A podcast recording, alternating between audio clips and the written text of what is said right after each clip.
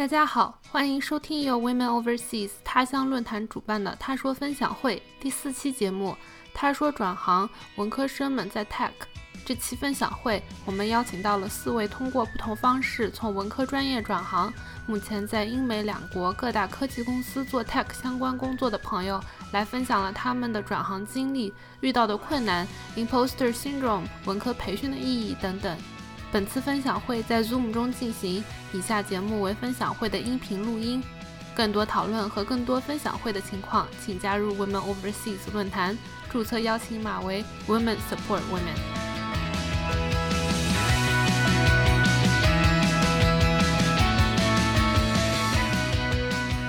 为了避免继续冷场，那我就先开始啦。我们先稍微做一下介绍。今天是我们论坛第四次的活动，非常感谢大家来参加。然后我们稍微介绍一下，我们这个他说分享会是我们论坛办的。然后每一期的话，我们会有一个主题，然后邀请不同的朋友一起来分享每个人不同的经历。目前为止的话，我们办过三期，第一期是关于不同的嗯数据科学类的职位，他们在做什么。然后第二期的话是读 PhD 的朋友，有的人读完了，有的人没读完，不同的人生路径。然后上一期的话是我们加拿大的移民政策和生活体验，我们就邀请了在加拿大东西海岸各种区生活的朋友，然后还讲解了一下移民政策。嗯，这些分享的话，文字和视频都可以在论坛里面找到。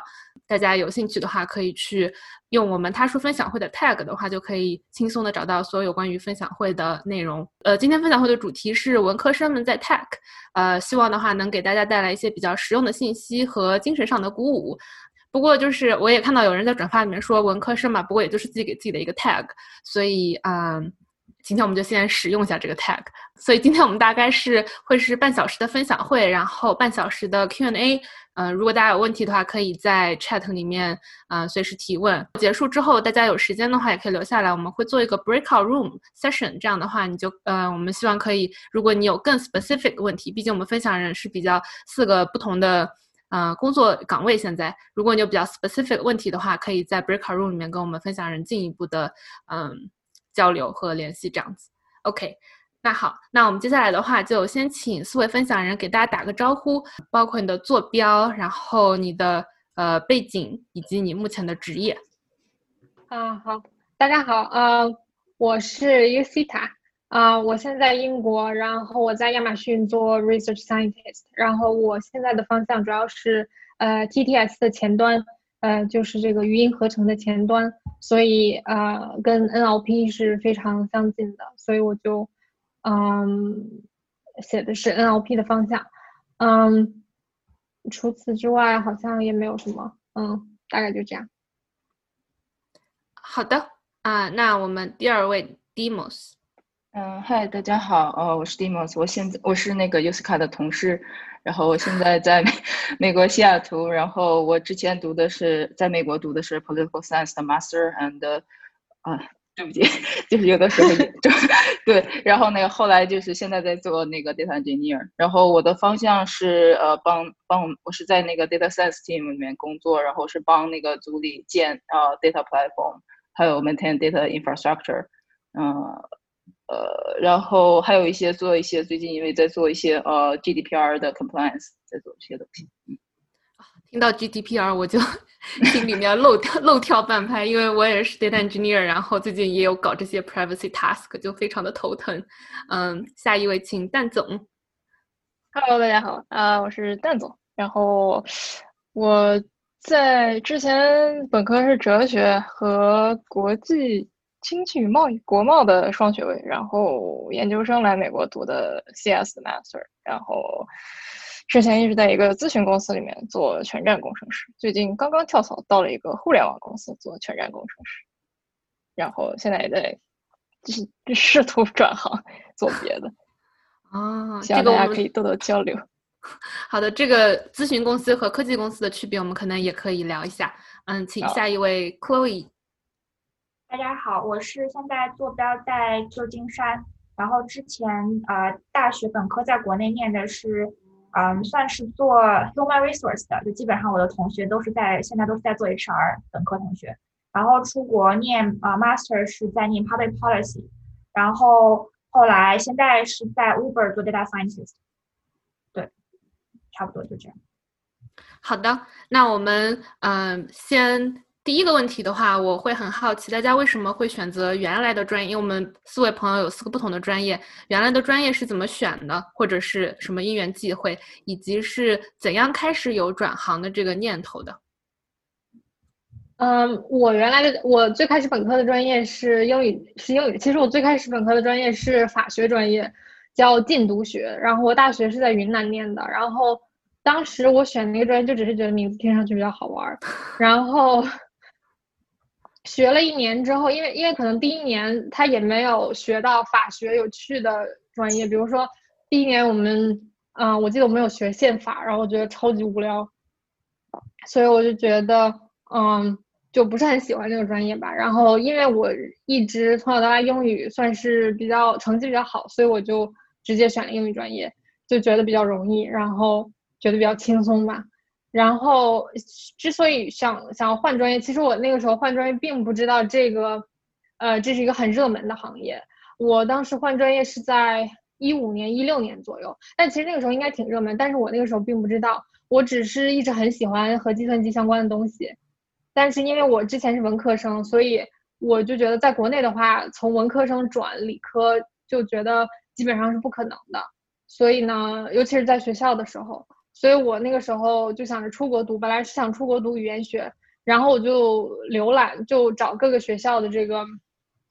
各个学校的这个，呃，有什么专业嘛，有什么 option 可以可以选择，然后就看到在爱丁堡大学有一个 speech and language processing 这样的一个专业，然后它就是呃叫做计算语言学，所以就是相当于是我那个时候的理解，就是一部分语言学，一部分和计算机相关，然后就觉得这个刚好是。我喜欢的，我感兴趣的，我所以我就很想学这个。然后我一看到这个专业，我就马上申请了。然后大概就这样。然后我是开始学了之后，我才发现哦，原来这个专业是非常热门的一个专业，就大概是这样。嗯，好的。那我们请 Demos。嗯，嗯，好，就是我的话，那可嗯，可能就是纯粹就是兴感兴趣吧。然后当时也没有考虑那个。呃，就业呀，还有各方面。然后，因为我可能，呃，我其实本科读的是那个 material science and engineering。然后，但是我就是以前就想学文科。然后，呃，理，比如说那个高中的时候文理分科的时候，我就很想学文科。但是，但是我们那个，呃，家里那边的氛围就是学遍数理化，走遍天下都不怕的这种氛围。然后。呃，相当于被那个社会压力强迫学了那个理科，然后但是我一直有学这个文科的梦想，而且我就是当时小的时候在家里的话，我记得我就是特别喜欢看书架上的那个，呃，比如说历史啊、社会啊，还有这些社科的书，呃，然后我就呃在呃在国内的话，我是考研，然后读了一个那个 political political science master，然后呃后来的话就是当时的想法是很想嗯。呃，呃很想就是继续继续这个学术的道路，然后以后可能可能到高校里去，呃，当教授啊什么的。然后之后当时的时候，呃，是那个呃，political science 还有社科这方面，在国内就是刚刚兴起那个学呃定量分析这一方面，然后就做很多的实证研究，然后开始就是接触呃数据分析这一方面的东西。然后当时肯定。嗯，了解的话肯定是呃各方面的学术肯定是美国是比较先进的，然后我就呃申了一个美国的呃开始是申的 PhD，然后那个但是那个 PhD 的呃学校不太理想，然后我就去直接读了一个 Master，然后读到 Master 呃第一年的时候呃就当时的话就其实有一点对呃呃通过兴趣来做职业，然后有一点稍微有点失去。呃，失去这个 passion 了，有点失去这个热情了。主要 几方面原因，一个是呃，读的这个学科政治学比较敏感，然后当时是想，呃，心理上的话是想做一些很想做一些那个有 impact 的东西。然后这个东西呢，在那个国内就是越来越意识到几乎不可能做有什么 impact。然后那个如果说继续学术道路的话，就是。呃，这个学术界政治政治学的话开始变得很有些内卷了。在国内的话，他已经要求你呃要呃像美国顶级名校，然后才能进国内比较好的学校。然后那个在美国的话，如果你是比较顶级的名校的话，像 Princeton 这种，然后也不太也很难找到很好的教职。然后，然后我还对比了一下我自己的能力跟我周围很优秀的同学的能力，我就觉得啊，这条路可能我还是转行放弃比较好。然后就是感觉到我 我应该呃转行放弃了，而且就是而且我对呃就是未来的比如说这个职业道路是呃一直要写文章，以写文章作为一种职业，然后呃几乎不太可能做有什么 impact 的话，我会呃会感觉。嗯，不是我想要的东西，然后就是就感觉 reach 到了一个 point，然后就开始转行了。然后之后找工作就是，呃，就开始找呃，因为有做定量分析这一方面的东西，所以就开始有意识的开始找那个呃数据这方面的工作。好的，嗯，那我们请蛋总来介绍一下。呃，我觉得学哲学啊，这个是个是个本能，就是其实像那种。你你很喜欢问很多那种为什么的问题，然后这个学哲学其实是怎么说？对这个追寻真理的这个天性的一种满足，其实跟大家去健身啊什么都一样。就你健身是去锻炼身体，但是你学哲学可能是锻炼你的心智。所以我觉得这个 要问为什么不学哲学，也不要问为什么学哲学。然后，但是我觉得我自己是个没有什么长性的人，就是我做一件事情做久了，我就觉得，啊，好像差不多会了，就想去干点别的。然后就是毕业的时候申请，其实当时。申了很多那个哲学的 PhD 的项目，但是呃，就是申的过程中，当时非常不好意思，非常惭愧的找了一家中介，然后那个中介就说，呃，你要不要试试去申 CS？其实那也是很早的时候，我可能年龄比较大了，就是我我转行的时候应该一二一三年的时候，然后那个时候其实 CS 是完全不火，呃，但是那个时候他说他说有哎有一个跟你背景很像的女生也是学哲学的，但是她去。学了 CS，因为她男朋友也是学 CS 的，他们想在一个一个项目里。然后我说还可以这样，还是然后那个学姐还真的就升上了。所以我后来当时就觉得，哎，怕那个哲学博士都升不上，吃学没学上，所以就 升了一堆计算机的 master。然后也可能因为自己平时也对计算机比较有兴趣吧。我觉得我跟 Utica 还 Utica 还蛮像的，就是兴趣兴趣方面比较像类似。然后然后结果就都升上了，然后就就哲学。项目全部剃光头，但是 CS、Master 都升上了，当时就觉得天意如此，然后就 来美国读计算机。哇，我觉得你这个是被被别人的男朋友改变的一生。啊，真的是，真的是，有些哎，这个哲学上也很难受，这就是命运。好的，嗯，Chloe，嗯，我其实就本科和研究生到工作，相当于一直是在转行嘛，然后。嗯，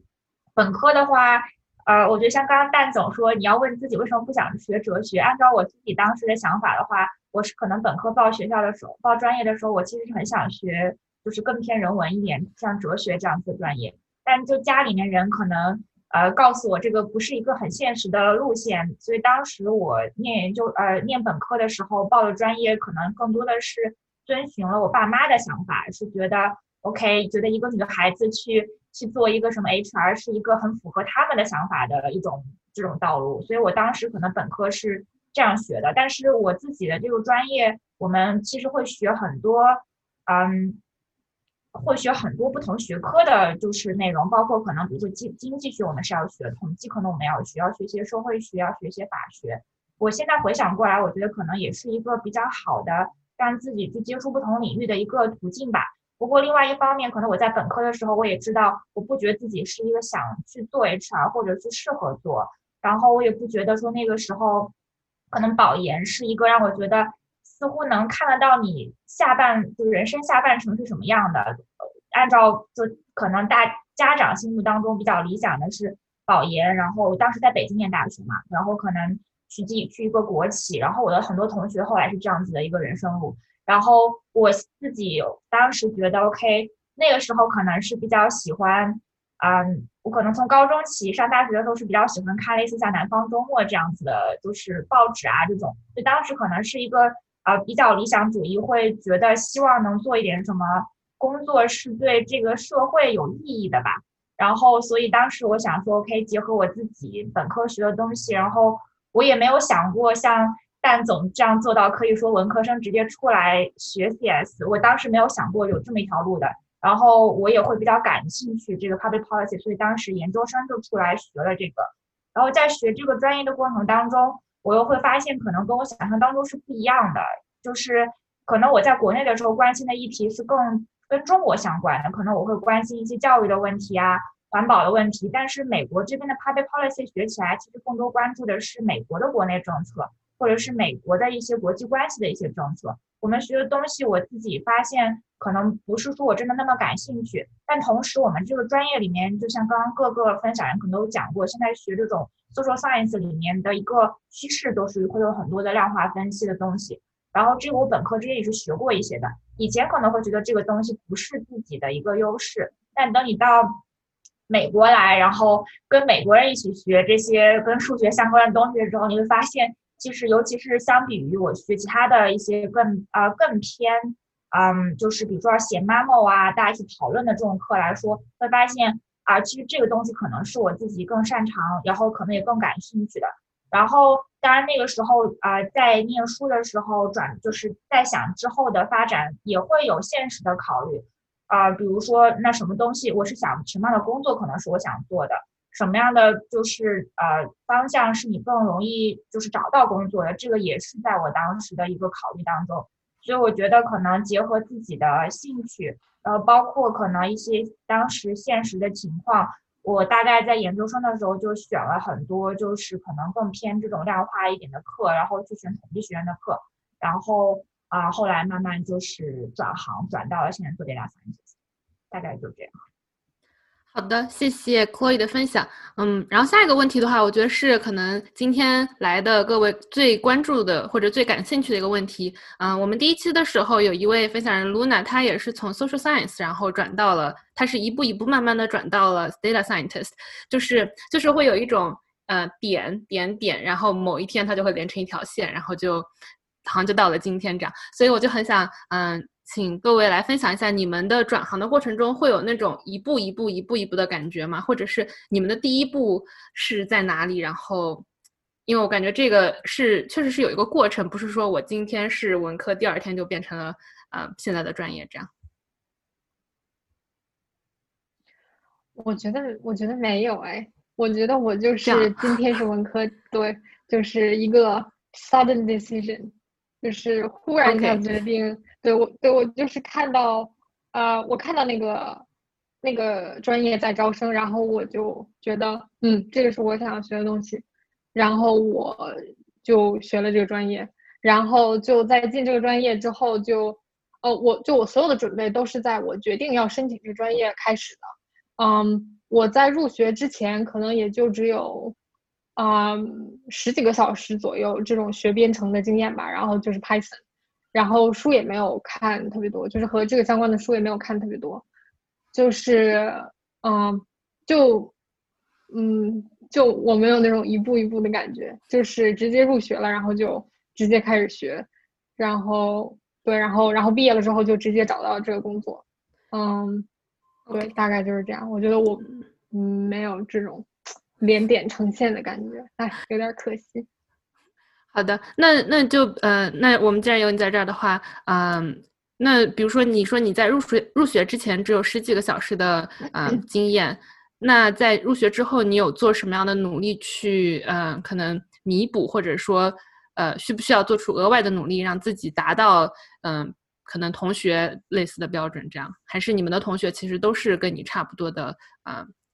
CS 方面的基础？我们的同学分两种，然后就有一种是跟我一样，基本上都是文科背景。就是我想说，这个 degree 它就是专门，它默认你是没有编程背景，它默认你的那个，或者说默认你的编程背景非常的有限，你的编程背景和数学背景都非常有限。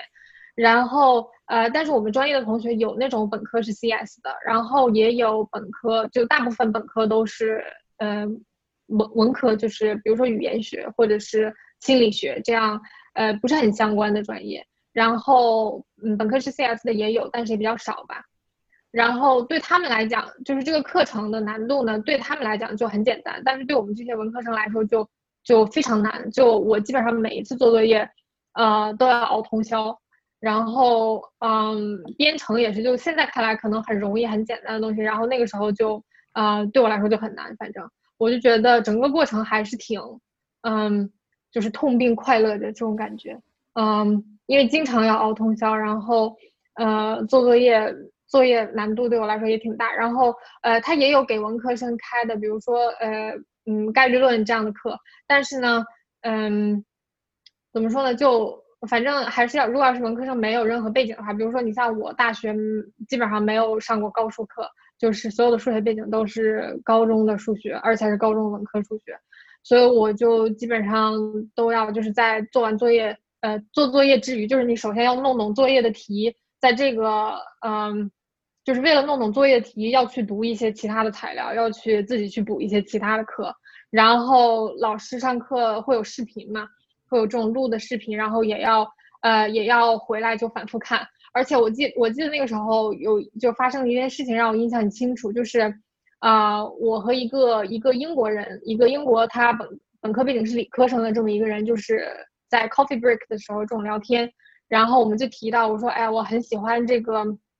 学校这个课都录上视频，然后回家就可以看。然后我的意思是，就是我我心里想的是，这个视频因为它录下来了，所以我可以呃，我可以变速看，我可以就是就是我看不懂的地方，我可以让它慢一点。然后他就迅速的接了一句，他说啊，我也觉得这个录视频很好，这样回去的话就可以加速看，然后就呃就很方便。然后就就是大概这件事情让我意识到我跟对方的这种背景的差距有多大。嗯，对，还是还是要做一些额外的努力的，就还是挺不容易的。嗯，好的，嗯，那 Demos，我记得你给我发的时候，好像你你是有写一个过程，你可以给大家分享一下吗？嗯，对我我的话就是基本上是一个呃，就是我自己的兴趣，还有想找工作赚钱的欲望，嗯，所导致的一个比较平滑的曲线。然后就是我当时毕业之后，呃，之前呃在读那个 master 的时候，没其实没有想很多在找工作，还是在想怎么升 PhD 的事儿。然后后来突然就是临近毕业的时候，想该找工作了。然后，呃，实际上是在毕业典礼之后才开始开始所有找工作的工作的。就是，然后那个时候就是因为我们上那个 master 的时候学了很多课程，就是 quantitative method。然后，但是当时是用一些，大概是呃。一三一五年左右的时候，然后那个时候在美国的话，我感觉那个 data 相关的，像 data scientist 还有 data analyst 这些的职业，好像也是一个刚刚兴起的一个阶段。然后比较当所有的就是像那个 job description 什么都比较模糊，然后也就是学校的就业指导也比较模糊。然后我开始找的话。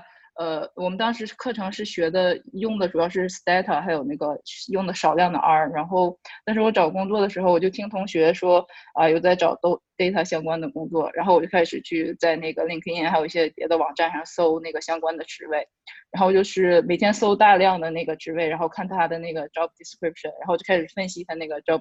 description，然后就发现那个就是逐渐就发现它有两个关键词，就是 SQL 还有那个 Tableau。就基本上是 BIE 还有那个 data DA 的工作，然后那我就是当时也没有学过，连听说都没有听说过，然后我就开始就是呃就开始在网上找那个各种课程去学那个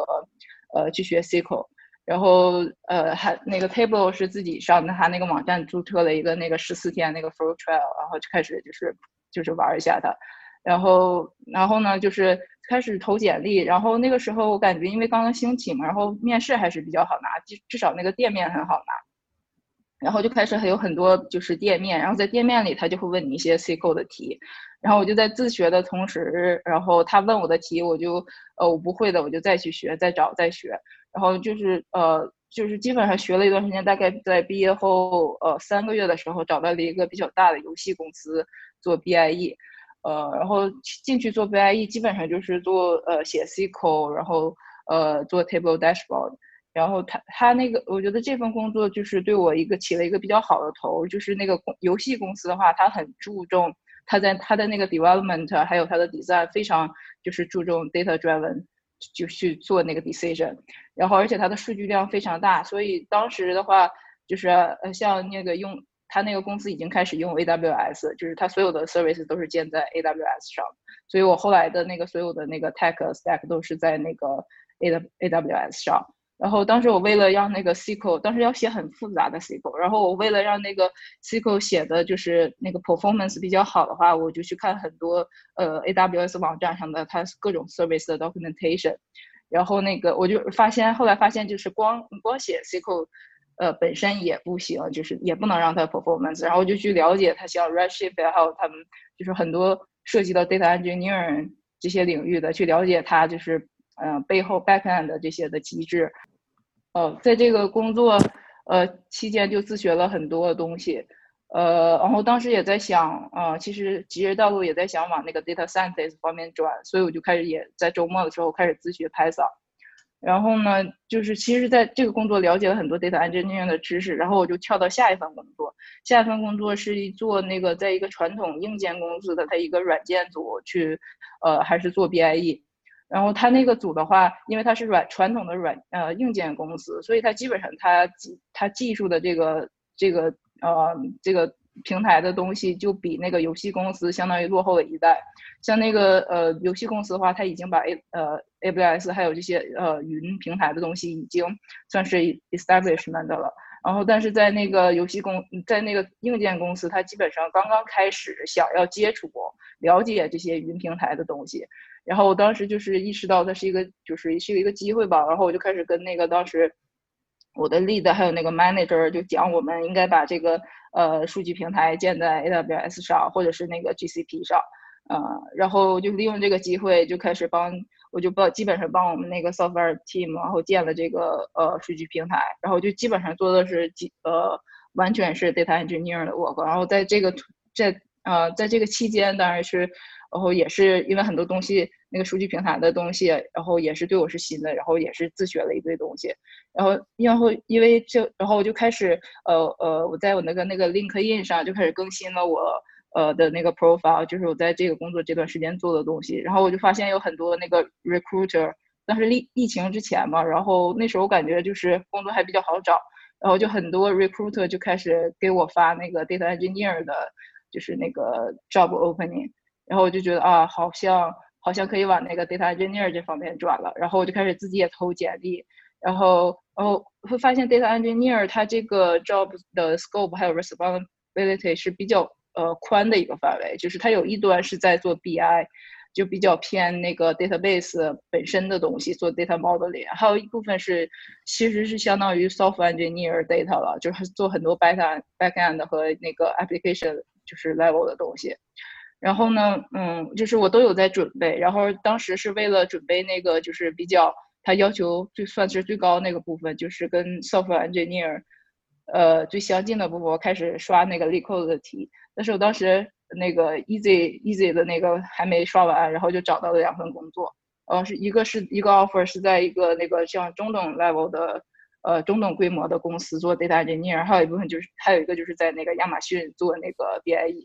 然后当时跟那个我们组的这个呃 manager Harry manager，就是亚马逊的 Harry manager 聊的时候，就是了解他他对我们组的那个 vision，他是能够给我提供，因为我当时也还在纠结是往 data engineer 走还是往 data scientist 走，然后那个他就说，就是我们组的这个呃未来的这个发展，他可以给我提供这两方面的机会，都可以，就是看我自己兴趣在哪里。然后我就当时反正因为啊就接了呃各方面的考虑吧，也是大公司，然后我就就是选了那个 M 总的这个 offer，然后进去之后呢，就是呃因为我表达了对 data data engineer 的兴趣嘛，之前也做过这个，然后那个我们那个 manager 叫了我跟着我们组的那个 senior data engineer 开始做做一些事情，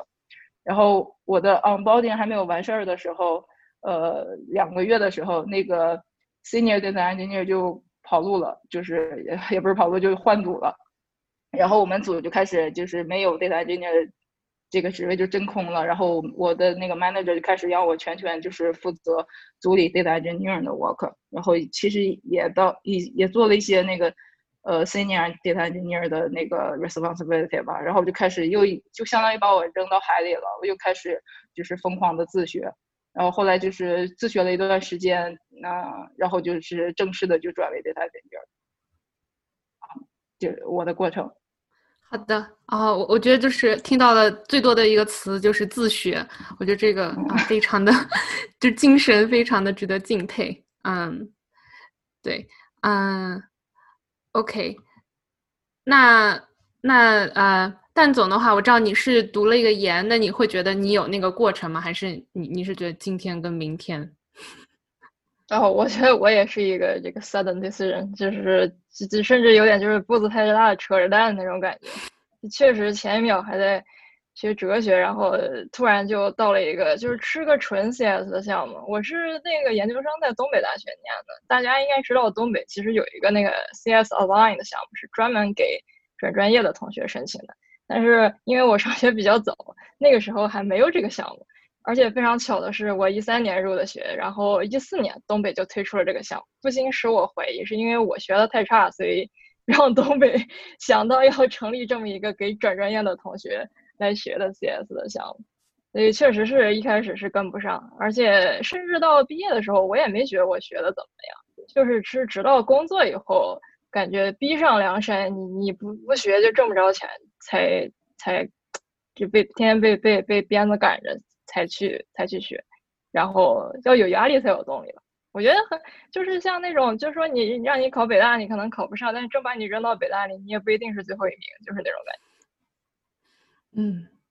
啊，我相信转转专业的同学可能都会有类似的体验。嗯，超懂。嗯，那 Chloe 你会有那个过程吗？还是你的过程是嗯怎样的呢？嗯，我可能比这个是比刚刚。但总会有些他讲的可能要更循序渐进一点吧，因为我没有，我觉得他们可能是有就是念了一个转专业的，就是跨专业的这个 program，所以一下子需要一个很大的变化。因为像呃我和那个 Damos，因为可能是自己在慢慢探索，嗯，自己探索的话，其实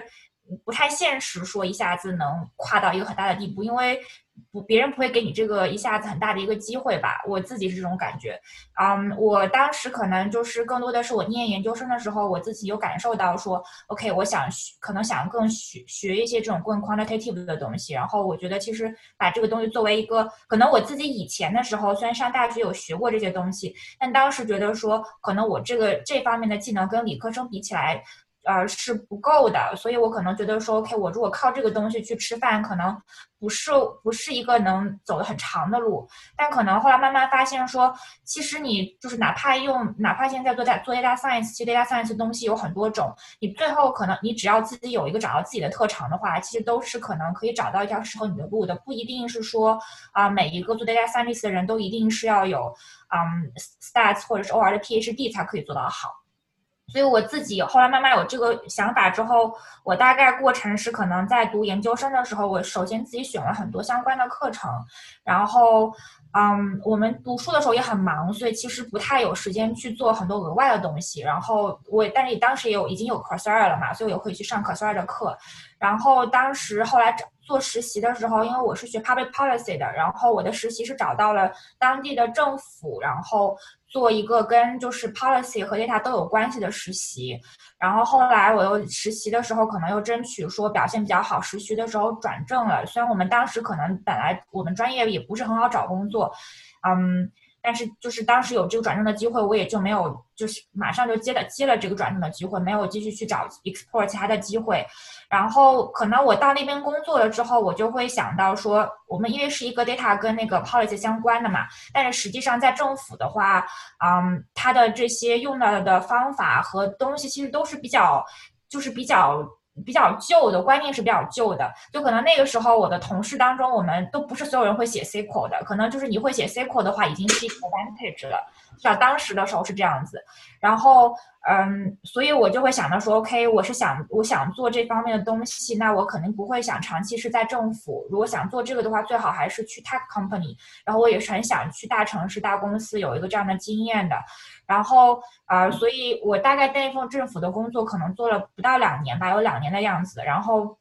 我当时可能就是有心理准备，说我以后想要转行，那我自己现在有什么东西是可以做的？因为政府的工作没有那么忙，嗯，然后所以说我可能就比较多的时间自己，至少下班之后是有自己的时间准备的。所以当时我也是有这个想法之后，可能嗯花了一些业余的时间去嗯，就是可能再重新系统的学自己自学一下统计啊，然后可能去考试上面上很多课，然后后来等到我大概准备找工作的时候，可能又又集中去面试，然后同时就是我觉得比较有帮助的是，我当时工作当中，嗯，虽然说我们那。就是大家整体来说，可能技术水平没有那么高，但是。嗯，我的老板他是他是 PhD，他是学就是可能类似像 Public House 这样子的 PhD，他们其实比较 open，愿意说如果你有 idea 说我想有一个这样的项目，我觉得可以用一个不一样的方法去做这个项目，他们是愿意让你去尝试的。所以我自己就是想从我当时的工作当中，就是可能比如说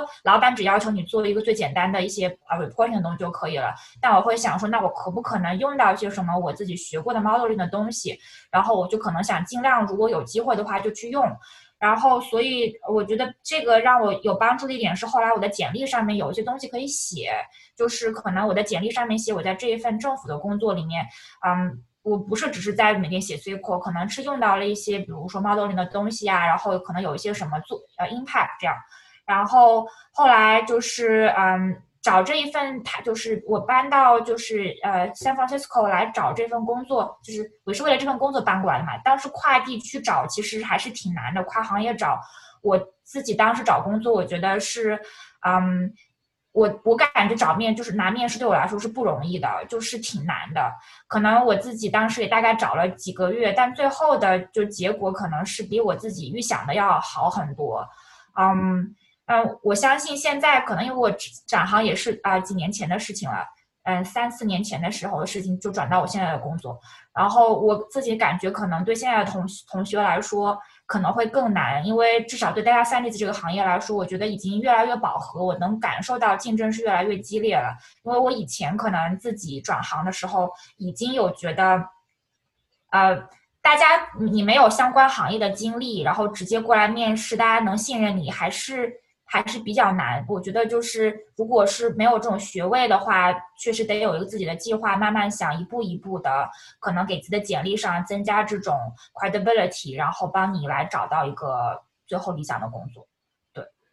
嗯，好的，嗯，这边如果你有问题的话，可以直接呃在 chat 里面。然后我收到一个问题，也是我呃，因为我是从新闻转到数据，也是我经常被问到的一个问题。嗯，因为大家都会说你要，呃，比如说像 Chloe 说到你要 build up 你的 resume，但是第一份工作的 resume 要怎么写？就是在你看起来好像觉得自己完全没有任何经验，没有做过任何实习的时候，你的第一份实习是是怎么找？特别是比如说你如果你是研究生过来，那你可能马上就要开始找暑假实习，嗯。大家当时会有什么样的体会或者嗯建议可以给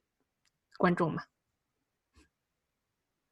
嗯，我当时的简历呃写了很多课程在上面，就是因为你没有任何工作经历，嗯，就呃我那个时候很多很多朋友就很多同学吧，他们都是在第一学期结束了之后就开始找工作，但是我没有那个时候找，因为我觉得那个时候我的简历上什么都没有，就是也没有。嗯，也没有一些就是中等，就是 medium size 的 project，然后也没有，就没有任何经历，就没有任何东西，没有任何相关经历可以写。就是如果你要是这个科技公司的 HR，你为什么要给这个人机会呢？他没有任何的经历，而且他就读了个学位，然后还没有读完。所以我是等到等到第二呃，就是第二学期结呃结束，然后开始写毕业论文了。然后我的毕业论文开始有一定的眉目了之后。嗯，我才开始呃投简历的，嗯，所以我写的东西就是一方面把之前的教育经历写上，然后，然后就是写一些嗯嗯写一些课程里面的 assignment，就是你觉得这个课程里的 assignment，它呃它很它很完整，它是一个完整的 project，或者说你可以把它呃描述成一个完整的 project，然后这种我会写上去。然后还有一个就是一个比较重要的，就是我的呃硕士论文，我觉得这个也是一个比较呃比较完整的 project，所以我也写上去了。然后甚至我是在得到了一些嗯中间的结果的时候，就没有得到最终的结果，得到中间的结果的时候，我把它写上去了。而且呃这这种时候你也会比较有东西写，而且关键是面试的时候，人家问你东西，你也会有东西跟人家讲。不然的话，面试的时候一般人家会根据你的简历提问题，那如果简历上什么都没有的话，也没有什么可以聊的。嗯，对，然后嗯，你像我面试亚马逊的时候，呃，第一个就是在就是它它是分分两个阶段，第一个阶段是叫 phone screen，呃，就是电话面试，然后这个阶段就是问你一些问题，然后写一些 code，然后等到 onsite 的时候就是叫算是终面吧。呃，中面的第一个部分其实是要你做一个 presentation，就是你要做一个你你项目的 presentation。我那个时候做的就是我的毕业论文，然后就是那个时候你你正在做它，所以你又很熟悉，然后它这个项目又很完整，而且它是 research 相关的，就是呃，因为我面的是 research 的职位嘛，所以我就觉得还比较合适，所以我那个时候是这么写的。当然，就是这些也是我们我们导师也是这样建议的，就是说如果你不知道写什么，你就把你的课程写上去。反正只要相关的就就写上去就行啊。好的，其他朋友有什么建议吗？呃，我我感觉我建议可能跟那个 UCK 也差不多，也是因为你没有任何呃没有任何实质性实质性的经验的话，还是从你的课程入手。然后，因为你课程上如果就是呃完全不相关，我会觉得有点有点棘手。但是就是如果哪怕有一点点相关，你都可以把这个 project polish 跟你那个呃想找的实习里的那个 job description 里面的 requirement 比较相似的点去 match 它那个点，然后也可以适当性的加一些修饰，但是你要确保你能自圆其说。呃，我觉得是这样的。嗯，不好意思啊，我可能要插一句嘴，就是我补充一下我之前说的，嗯。就在写那个经历的时候，就是在写课程的时候，要着重写，呃，就是要要要突出重点，就是比如说你用到了这个模型，你就一定要就是体现出来你会用这个模型，或者说你用到了某一个 toolkit，就是你要把它强调出来，就是意思就是说我用过这个 toolkit，我有这个相关 toolkit 或者这个模型的经验，就是这个东西，呃。可能比结果或者说比 high level 的描述更重要，我个人是这样觉得，因为他在嗯就是在面试官他在他在筛筛选你的简历的时候，他也是筛选关键词在看，他会看你呃有一些什么样的经历是和和他现在的工作就是呃有交叉的地方，所以这个我觉得很重要。就我甚至会在简我的简历里面有加粗的字体，就是我觉得这个地方更重要，然后我就要把它加粗出来，这样的话他们看着就会比较方便，这样。哦，我也补充一点，我觉得简历写得好不如找内推，就是 感觉内推其实非常重要。当时那个我我读研一，研一刚上一个学期，其实啥基本上什么都还没学，然后写的那些简历上写的那些项目，现在看来就觉得简直幼稚的可笑的那种。但是张炮有一个在谷歌的朋友，然后帮我内推了一下，还真的就就去面了谷歌的实习，所以我觉得内推是很重要的。然后，但是也确实就是简历上，如果还在上学的话，主要就是把在课程上学的这些课程的项目打磨一下，突出重点。对我感觉差不多吧，就是离我，毕竟离我写第一份简历可能也过去蛮久了。当时确实能想到，啊，没有没有相关的经历写简历的时候，确实是比较比较难。我觉得可能只能是说，尤其是我们如果不是学相关专业的，嗯。自己有机会，可能尽量创造一些能跟这个相关的东西去写上去，包括可能现在很多做 data science 想转 data science 人可能会去参加一些什么 Kaggle competition 啊这种，就这是个例子啦。就我觉得可能总会有一些机会让你创造一些相关的经历能写上去。然后还有就是，我觉得刚刚那个 Demos 讲的一点，我觉得很重要的就是，你可以做一些修饰，但是一定要保证能自圆其说。因为我我后来，因为我现在就是也会去面试别人嘛，我觉得如如果说我面试当中有些人写了自己 claim 自己会做什么东西，但是等到你面试的时候发现他这里是，嗯，就可能没有自像自己写的有这么突出的话，其实是在面试官这边是会打很大的折扣的。因为可能我没有办法去测你的方方面面，但是发现你有一个东西，你说你会用，但是实际上发现你的经历是非常少的，那可能会对你整个人的这个 credibility 是产生一个很大的影响。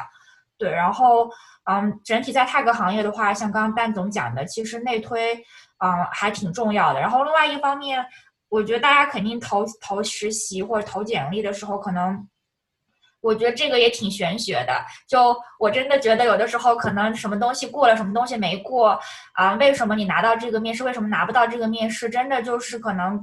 机机遇是很就是可能很重要的，就可能刚好这个公司这个组他就很缺人，他他可能就面了你。然后另外一个，其实你很合适，他他们可能刚刚好就 fill 了这个 position。所以就是我觉得在改简历、投简历的时候，就是也要放平心态吧，因为很多时候真的不是你自己的问题导致你拿到或者没有拿到这一个面试。对，差不多就这样。好的。嗯，这里插播一个广告，我们论坛最近新开辟了内推区，欢迎大家去那里，嗯，帮别人内推或者去找内推，嗯，对，嗯，然后那呃，因为我没有看到 chat 里面有更多的问题，所以就先问我比较感兴趣的问题，嗯，就是我自己来说的话，我刚入职的时候就会有一种嗯 imposter syndrome 吧，就觉得。我我真的我也没有 degree，我之前也没有干过，你就突然把我招进来，但我的同事都这么的优秀，好多还有很多各种 degree、PhD 之类的，就是会有心里面会非常的忐忑。嗯，我想知道大家当时，比如说刚刚嗯从你原来的嗯专业转到了你现在的嗯职业的时候，就是内心的活动是怎样？你是怎么样克服自己的那种 imposter syndrome，或者说如何还在克服？嗯。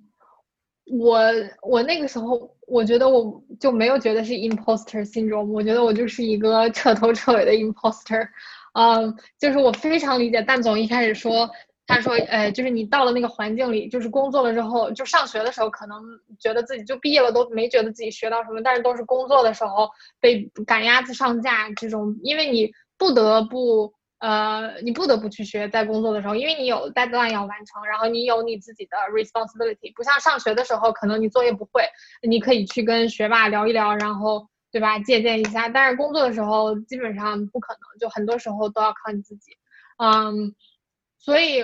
我觉得就，呃，我，嗯，怎么说呢？我觉得有一个，就是首先你不能表现出来，就是你肯定不能表现出来，你觉得你自己是一个，呃，你觉得你自己，嗯。你能力不行，就是你在别人面前一定要表现出来，我可以，我很自信，我能做这个，我没问题，就千万不要说，哎呀，我觉得我不行，或者，哎呀，我觉得你们都好厉害，这样就不要不要这样讲，就呃，因为我觉得在就是在嗯，怎么说呢，在欧美，我觉得他们不是非常的，嗯嗯，不会，他们不会觉得你是 humble，他们不会觉得你是谦虚，他们就你这样一说，他们就真的会觉得你不行，就就真的会有这种，嗯。嗯，然后我觉得还有就是，嗯，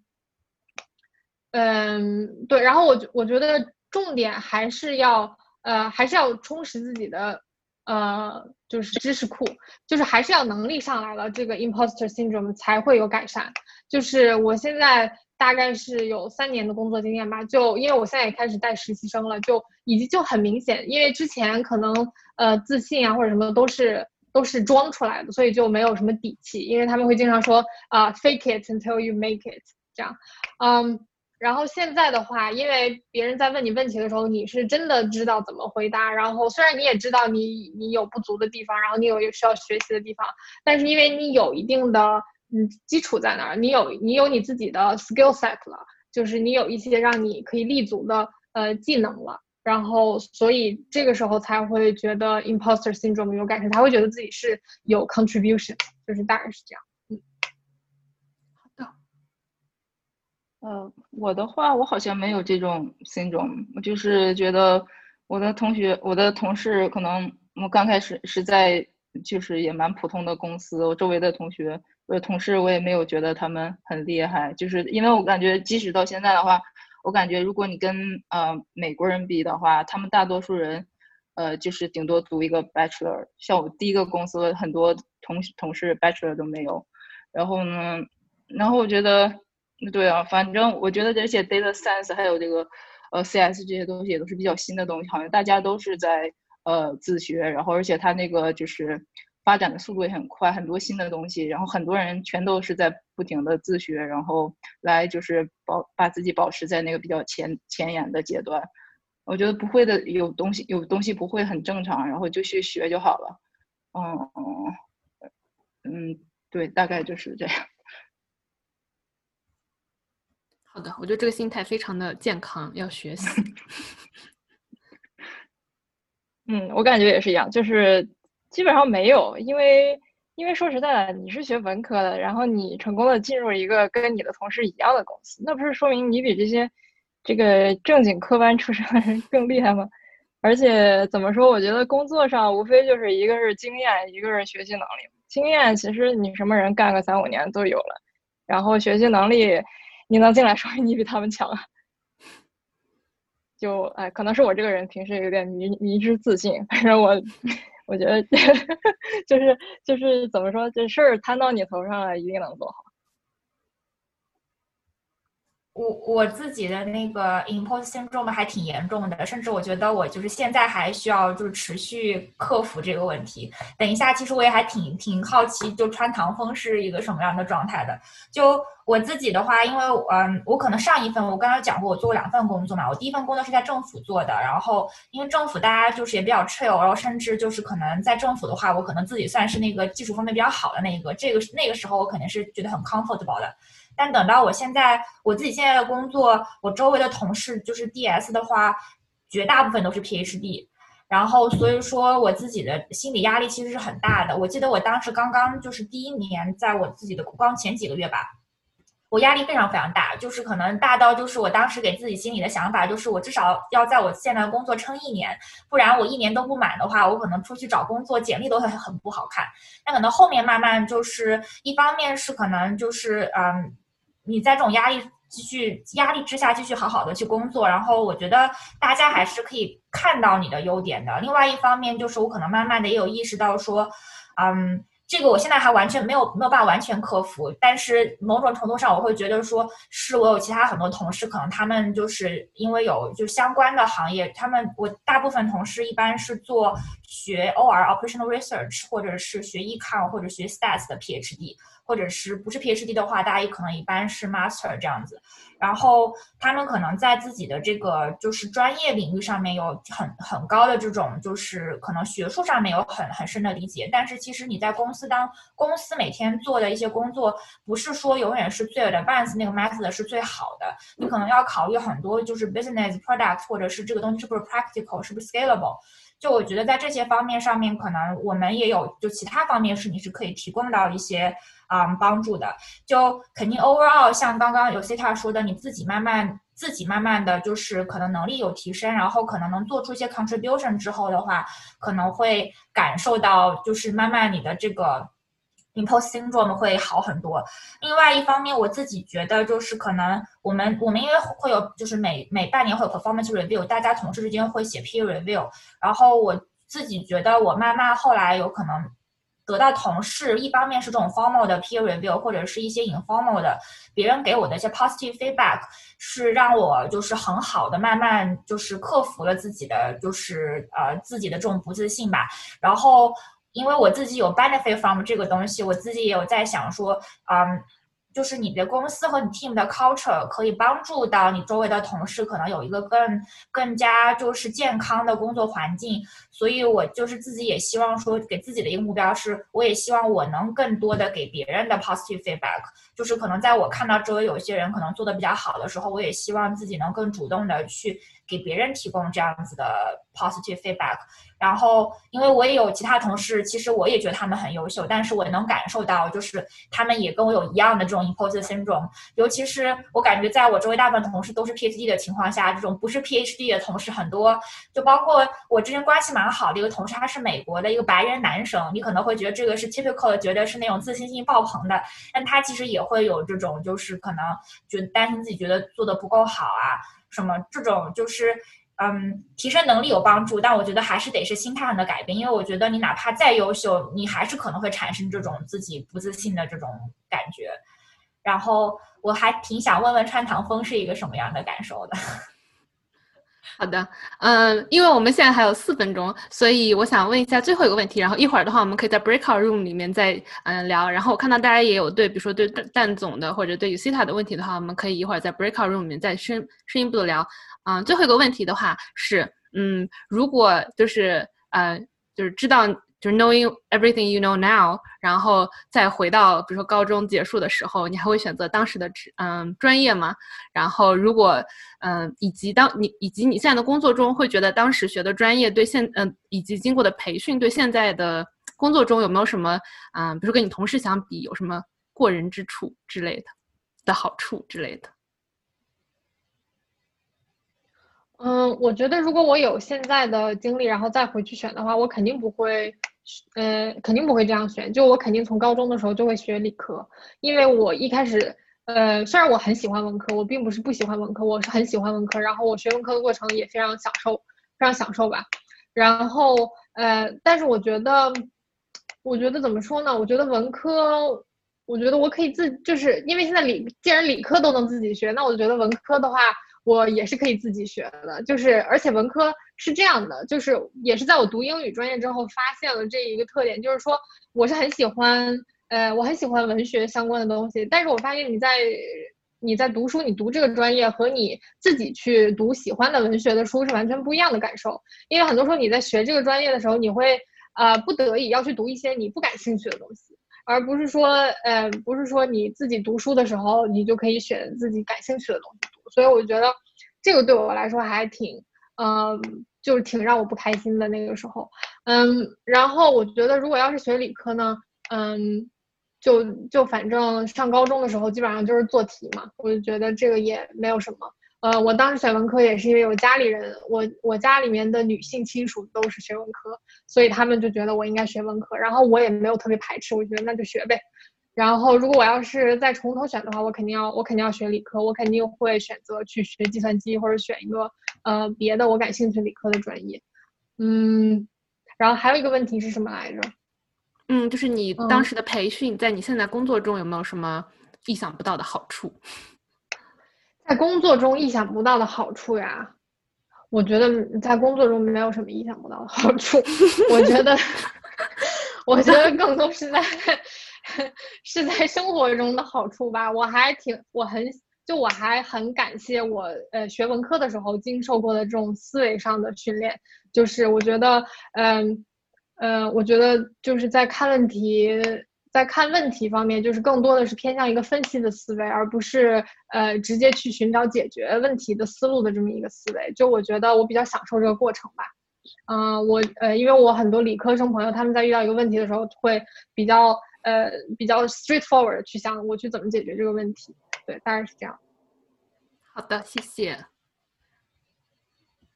呃，我的话，呃，我应该会，因为我本科学的是那个材料科学与工程嘛，然后我的话，如果能回去的话，我应该会早点学文科。然后我觉得觉得那个呃，本科的时候基本上那段时那段呃是比较浪费的时间，然后基本上我又不喜欢，然后学的东西又难。学很多物理化学，然后就是蛮痛苦的，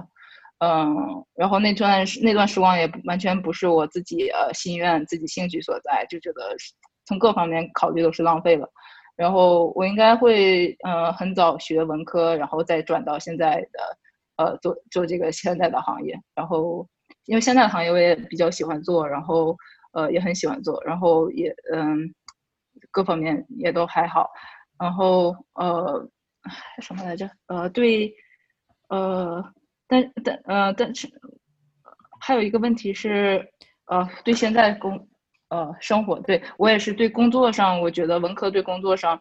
呃，可能会有一点就是，也其实是在工作跟个人生活中间吧，就是你可以跟像学 political science，你可以跟那个同事。呃，聊一些 political science 的东西，比如说美国大选，然后而且他知道你，因为在美国的话，呃，政治是一个比较敏感的话题。但是如果你的同事知道你是学 political science 的话，他可能会比较愿意跟你聊这方面的问题，他会比较相认相信你，不太会从比较从 personal 的角度来聊这些东西。所以，所以他能跟你聊那个比较敏感的话题，会比较增进上工作上你们两个人的绑定这个关系。呃，对，这个真的有点意想不到。对，然后那个个人生活的话，我平时还是很喜欢看这些，呃，思考这些制度的东西，然后还有这些呃政策上的东西。我觉得对我个人生活来说，呃，就是从从那个作为一个人的更完备的角度的话，我觉得我会觉得这段经历给我的呃人生拓宽很多。嗯，谢谢。哦，这个我也有感觉。我觉得学哲学也是一个让你成为一个更完备的人的一个专业。怎么说？这个，呃，就是对我可以说，就是学哲学这段经历对我的三观和思维方式的培养和塑造，可以说让我自己觉得是受益终生。我完全没有后悔过去学哲学，而且实际上我觉得学哲学也没有太影响你之后再去转专业。甚至说在工作上，我觉得其实就是即使是从事码农的工作也是很有帮助的。比如说你给别人做 code review 的话。你可能态度思想更开放一点啊，然后你又比较具有批判性，但是呢，你又表达又很清晰，很有条理，就等于说是你可以在，呃，开放的接纳别人不同的观点的同时，又非常合理的、清晰的去维护自己的观点。就是我给别人写东西，从来都是一条一条一条，然后大家都觉得啊，看得很清楚，说的很有道理，好，我改，就是这样。所以工作就不管从事什么工作，都会有交流，就是都是会有与人的沟通和交流的嘛。就是你表达清晰、逻辑缜密，从来都是有百益而无一害的。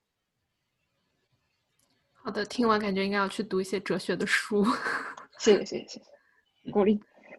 好的，谢谢啊。那 Chloe 呢？我其实差不多吧，就我觉得可能我自己我会觉得，因为。大概都是到了一个，就是可能到了本科的时候，发现 OK，我可能想做点别的，然后去念了一个 master，又觉得说哦，可能又看到了，就是我觉得是哪一步给了我一个看到新的不同可能性的一个一个台阶，所以我也很难说我自己跳回去的话会有做很不一样的选择。但如果是完全从我现在工作的角度来说，如果就是想做我类似。想好就做这个行业，那我可能这个肯定不是最优的选择。但我觉得可能也是因为我这样子一步一步走过来，让我看到了我可能可以去做这个，所以也不好说有什么是不是后悔。但是，嗯，我其实反倒觉得说，也许，嗯，做自己感兴趣的东西比较重要吧。如果反正早晚都要转行，那还不如就本科的时候自己想学什么学什么，就做点自己喜欢做的事情。对。然后对工作的帮助的话，啊，我觉得其实就跟刚刚像有些他和蛋总说的都差不多。就其实我觉得可能我们受到这种人文社科的训练，可能对于你帮助思考问题的一个框架，可能跟理科生的思维会有点不太一样。然后可能也许就是沟通上面，也许会有一些优势吧。然后嗯，就大概就是这样。我觉得像这种思考问题的方式啊，沟通，就是不管你做什么工作都是很重要的。对，差不多就这样。好的，嗯。那我们今天的分享会先到这里。接下来的话，我们就请 Maggie 帮我们把同学都分成不同的 breakout room 啊，因为我们会随机分，所以如果几位分享人发现你们在同一个房间的话，就可以出来，我们再给你换到另外一个房间里。然后大家的话，你也可以就是随时进出那个 breakout room，然后你就可以选一二三四，嗯，就是到某某一个分享人的房间里。以及现在如果在 YouTube 上面的话，朋友可以通过我们 Zoom 的链接回来这边这样子，嗯。然后我们那个时间的话，就是呃，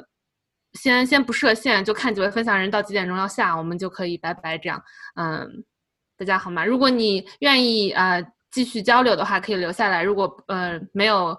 不愿意交流的话，如果有事儿的话，如果有事儿的话可以先走，呃也没关系。然后呃欢迎大家多来我们论坛玩。然后嗯，对，就是对。结束了，OK，好，那 Maggie 现在就麻烦我们 Maggie 帮我们大家分一下小组，谢谢。好，我现在打开这个讨论的房间，大家就会自动的进入这个房间了。希望大家自由讨论，多聊一聊。